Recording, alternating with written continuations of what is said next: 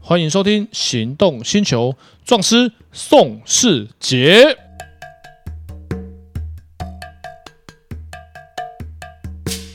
欢迎收听《行动星球》，壮师宋世杰。哎，今天的来宾又是性感到被锁账号的小爱，来自我介绍一下。大家好，我是小爱啾啾，大家可以叫爱丽丝。我的职业是模特，然后是殡葬礼仪，也是庙会礼生。来，小爱，今天是有什么法律问题要来探讨的？像我现在自己有弄一个小工作室啊，方便我有时候拍摄一些夜配啊，或是一些影片。那我成立这个工作室，毕竟嗯，本人呢，你那个经费有限，只能用租屋的。可是我发现租屋其实蛮多问题的耶。嗯，没错，租屋就有很多双方认知跟一般观众认知不一样的地方。像我这次租的房子是比较中古的一点的房屋，那它的冷气是比较旧式的，它冰箱也是比较旧式的，它还有一些家具啊那些都是比较旧式的。那我我们前两天就发现我们家冰箱不会冰了，嗯，好，这个部分就比较尴尬。对，那我如果这个这个冰箱坏掉了，那我如果要报修的话，是算房东还是算我们的？通常来讲，如果在房租合约里面说有提供家具，那家具就属于自然损坏，你的冰箱没有外力破坏的情况之下，其实应该是房东要负责。那假如说今天房东说叫我们去负担这个费用的话，我们应该寻求什么样的帮助吗？唉，因为那个修也不会很贵啦。要要寻求什么帮助？标准的 SOP 就是要上法院跟房东打民事诉讼。嗯，但是你那个冰箱修几千块而已吧不？是，重点就不仅仅是冰箱，它的冷气呢不会凉，而且还是两台冷气都不会凉。当初因为一开始我们租房子的时候是冬天，嗯你并不会开冷气啊，我哦们是到今年的夏天才发现，嗯，怎么冷气问题这么多？不是漏因为水，这个就、就是这个就不会凉。这个就很麻烦，因为之前我们我就有遇过，因为房东就会说，呃，如果是灌冷媒，哦，那是属于正常消耗嘛。嗯那灌冷媒通常啦，房东都会都房东要出。可是如果你是冬天租，夏天才不冷，你去跟他反映这个东西就很尴尬。为什么？尴尬不是他处理不处理，而是他不能处理。你房东不是水电工吧？嗯，他也不是那个冷气相关技师吧？对，你知道夏天等个冷气来修三五天，大概都等不到。嗯哼，他有心想处理，他也不会修，他没有不处理的，他花钱请人家来修，你等一个礼拜，然后你要一个礼拜没有冷气吹，那假如说好，今天呃这个冷气要维修，可是它并不是我们外力破坏。那如果这些统计下来，然后我有一天我要退租了，那房东跟我收取这个费用是合法的吗？呃，其实这不合理。他如果是自然损坏的话，这是房东所需要保障的一部分。哦，对，然后所以像有些比较特别，我曾经遇过一个是马桶，他马桶你刚租了一个月之内不通，算房东的。嗯一个月之后算自己，因为你是人为嘛，你一个月都可以正常使用，后面塞住一定是你乱丢东西。嗯哼，对，然后所以这个，然后还有一个是，呃，他们有问我，后来那件事情和平解决，他们不看电视，可是他们房子租来有电视，嗯退租出来发现电视坏掉，嗯然后还有他那一间刚刚好也冰箱也不会冷，嗯对，他冰他不是冰箱不会冷，那插头没有电。哦，对，所以冰箱有好坏他也不知道。退租的时候，房因为他们他们是一个房屋，他们的房东是房屋租赁公司、租赁公司，全台湾都有。嗯然后跟他们接洽的是一位管理员，他有跟管理员反映，可是没有留记录，所以管理员说我会再派人来修修看看。他说啊，那没关系啊，反正冰箱我也没有要用，没关系。嗯所以退屋退租的时候，他有跟他说那个修电视的费用。嗯他就还有冰呃冰啊冰箱没有修电视的费用，他就说你看那冰箱没有外伤，呃嗯、电电视没有外伤，而且我刚开始租的时候我就跟管理员说我这个电视不会不能用，不过你们也不用修，我也我也不会看，所以这一笔钱房东就没有跟他收，哦，所以就是因为如果避免有房屋纠纷的话，哦，就是你租房子的时候。就像有个最近我一个朋友遇到我，他们是在换店面，他说嗯我前面这样钉钉子，这个要不要赔？我说按照民法要，因为你毁损它，你房屋就是你租的时候怎么样，还的时候就怎么样。他说房东跟他说清洁费两千块合不合理？我说合理啊，他找人家来清嘛，对不对？嗯那嗯这个清洁费可以算是民法的损害赔偿，你把它弄脏。我租你的时候不可能是脏的嘛，脏的店面怎么会有人要租？嗯哼那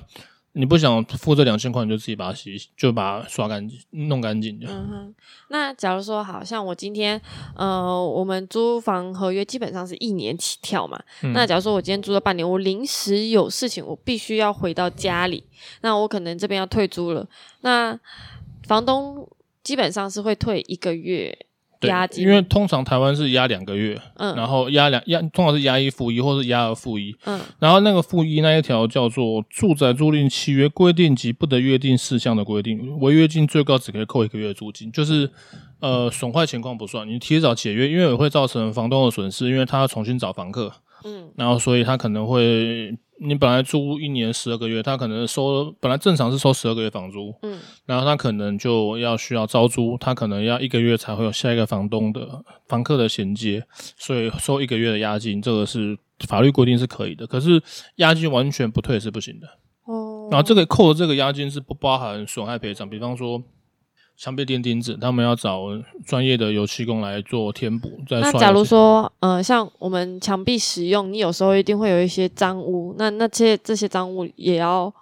也要请人家去刷吗？嗯，你自己会刷的话也可以。那因为房东租你的时候一定是干净的嘛，你还他嗯的时候就要干净的。那假如说我今天我租这个房子，它可是它本身就是有使用痕迹的，例如说一些刮痕啊、一些指印、指纹之类的。嗯那我还他的时候，他要求我要刷成原漆会给他，这样子算合如理吗果是墙壁油漆，它本身就是有使用痕迹的话，那就使用痕迹还它没有问题。那如果他因为没有，毕竟我们当初租房子的时候没有证据，那这部分怎么办？无解，误解，对所以就还是要还他一个钱对，因为通常呢，就是有碰到租房子这边就一定要呼吁，有听到这个节目或看到的，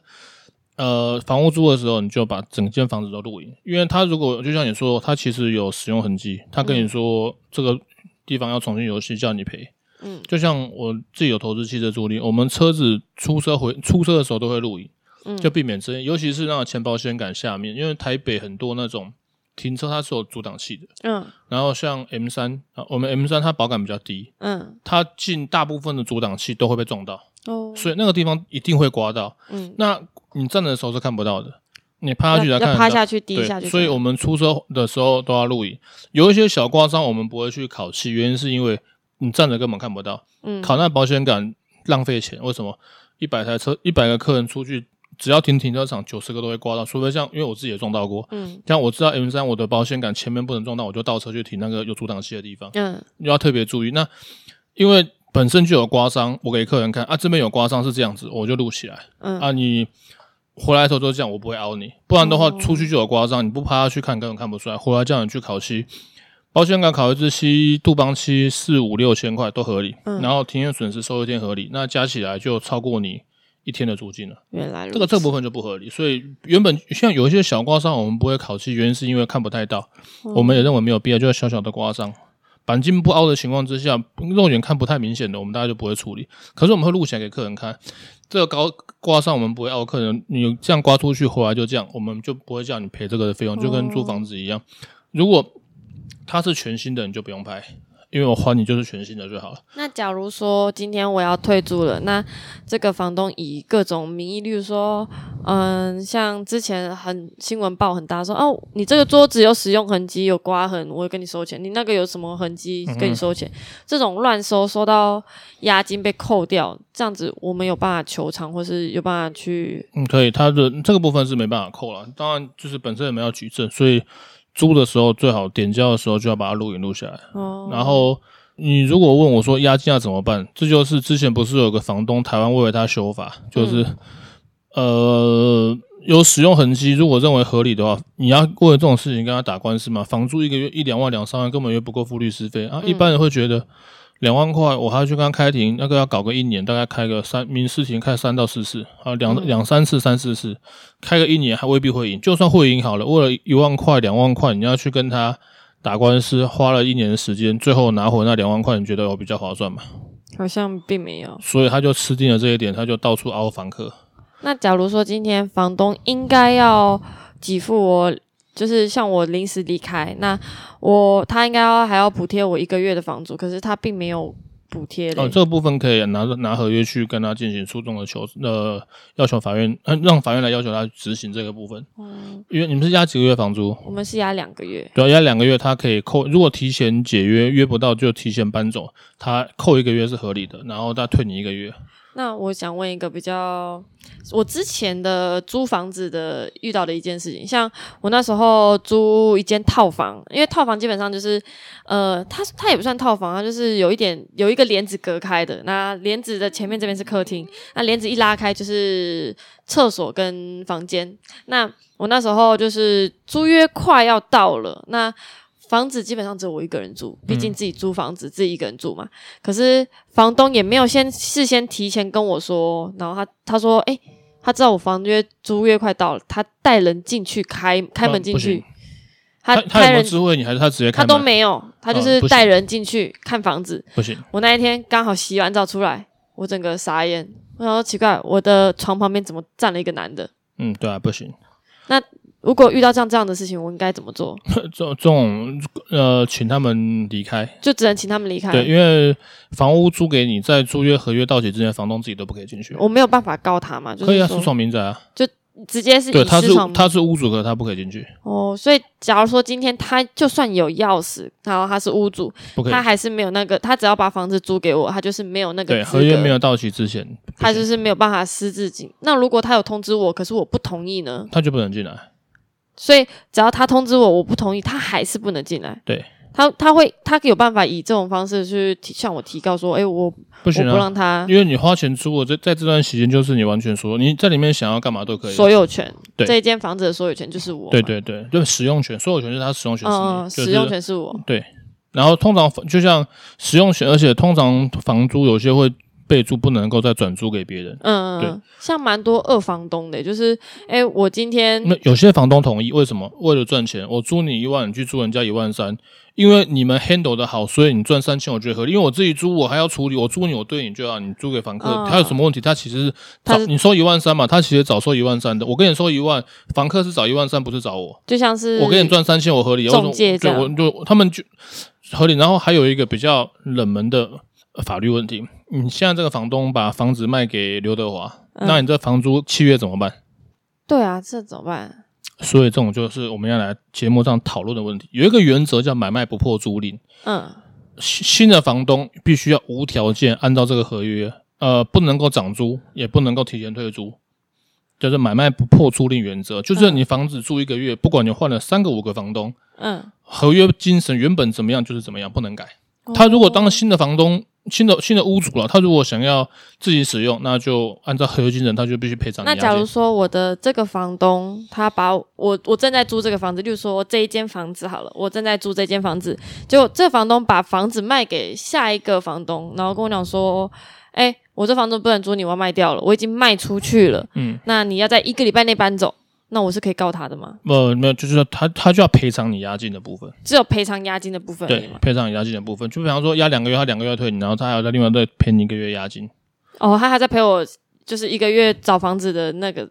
押金。对，就是你的房租再多赔你一个月。哦，对，所以因为通常这种情况比较不会发生，因为为了避免有争议，所以他们通常都会跟新房东讲好，你要维持这个合约走下去。因为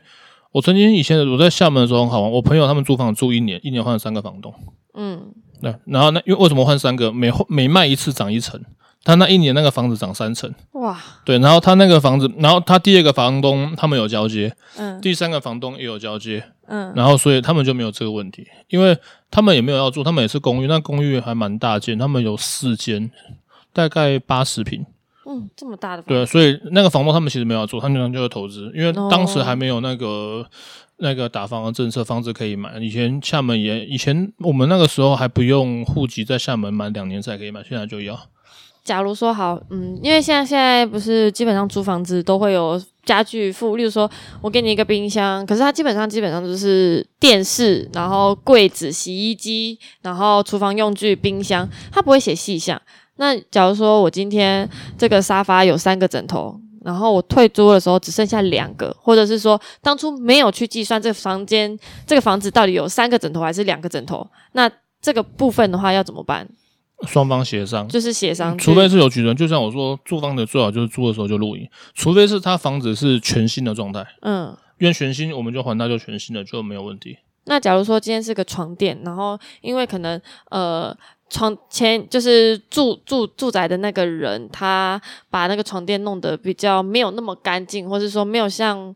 呃新的这么那那么新的话，那房东是可以求偿的嘛？可是没有你把床垫是消耗品，对，因为你把它用到，它本来就给你的就是旧的，用到更旧，这个是没办法修缮，那如果它是新的的话，也没办法。你不要把它弄脏就好，因为通常租房子啦，那个床垫房东一般都会给付新的给你们，嗯一般的，因为个人卫生问题嘛，对尤其现在疫情的关系，通常会付新的。嗯，对，所以你